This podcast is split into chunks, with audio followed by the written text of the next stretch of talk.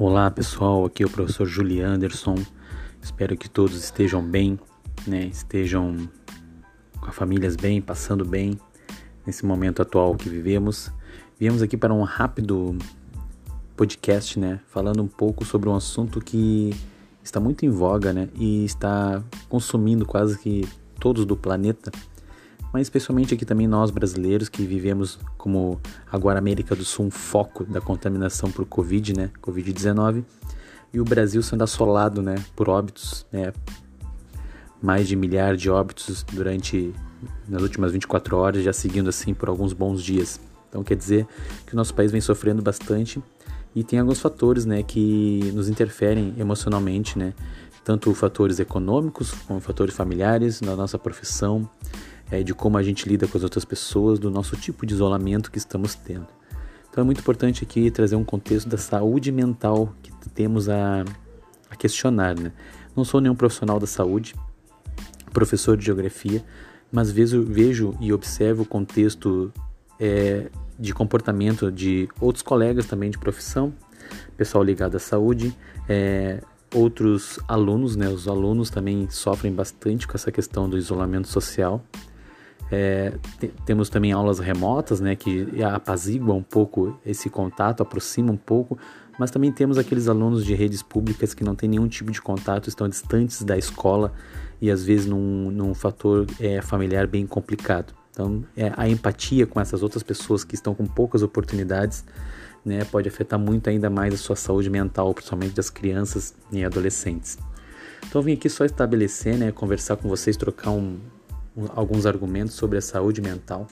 É, eu vejo que a saúde mental nos traz alguns prejuízos referentes principalmente à concentração, ansiedade, é, insegurança, falta de concentração e muitos, muitas ligadas também a fatores de depressão, com algumas pessoas que já têm alguns problemas psicológicos, né?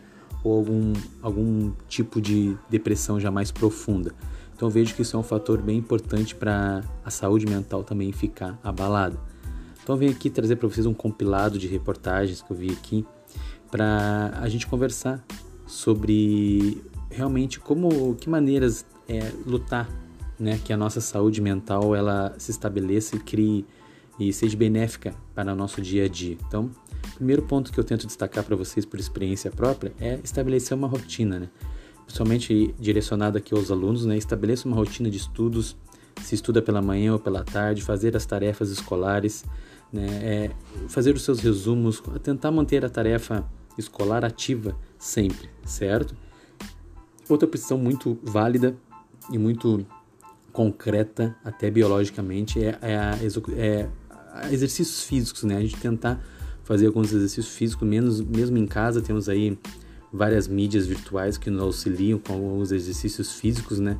Eu sei que é um pouco mais difícil do que estar tá na academia, mas é muito importante para o nosso corpo liberar alguns, alguns liberar o estresse, né? liberar, liberar esses hormônios para nós sentirmos mais aliviados e diminuir um pouco essa pressão do nosso dia a dia.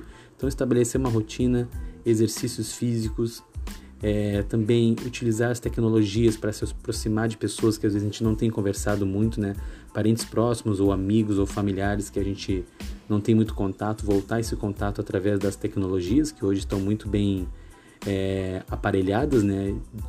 Evoluímos praticamente três anos em dois meses, né? Na questão de mídias, né? Mídias de conferência, aulas online, de, de todo esse aparato tecnológico que nos segue. Então, a, utilizar a quarentena para se aproximar virtualmente de outras pessoas que há algum tempo a gente não vê é uma maneira muito boa de também satisfazer a nossa saúde mental. Então, use também a quarentena para se dedicar a atividades que gosta, né? Leitura, é, algum tipo de esporte como ciclismo que não tem tanto contato, não tem contato né, com outras pessoas, em lugares também que não tem aglomeração, uma leitura, ver séries, fazer realmente alguns hobbies que se agradam. Eu gosto muito de tocar violão e passo minha, algumas horas assim que eu poderia estar fazendo outra coisa para aliviar um pouco o estresse, né?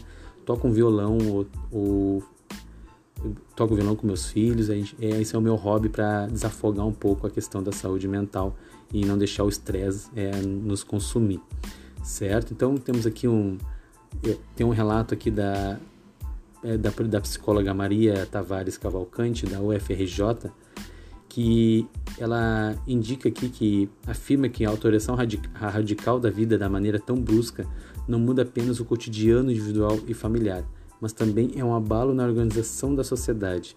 Nós nos damos conta de que o espaço da nossa casa, o espaço da nossa intimidade, era de fato o espaço que menos habitado por nós. Então, é, estamos num momento, né, que nós ficamos pouquíssimo em casa, né, a vida atrelada a muitos eventos, muitos compromissos, né, e agora estamos trabalhando em casa, então estamos aproveitando mais os espaços da nossa casa. Então é isso um pouco que a professora, essa psicóloga da UFRJ tenta demonstrar para a gente. Então proteja-se, esteja solidário com os outros, exerça a empatia, né, de ajudar as outras pessoas também. A gente se cuidando, a gente cuida das pessoas que a gente ame. Encontre oportunidades para amplificar histórias positivas. A positividade é bem importante para a gente não cair na depressão também. Valorize os cuidadores profissionais da saúde, os profissionais da educação, seus professores. Tentem manter sempre uma mensagem positiva para a gente lutar sempre a favor da nossa saúde mental.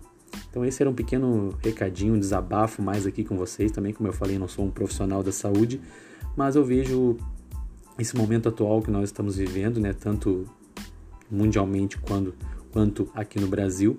Então, relacionado à vida cotidiana de alunos, profissionais da educação, professores, profissionais da saúde, é, como podemos conviver nesse cotidiano diferente que estamos tendo e preservar também a nossa saúde mental. Era isso por hoje, muito obrigado, fiquem bem, fiquem em casa o máximo possível. Fui!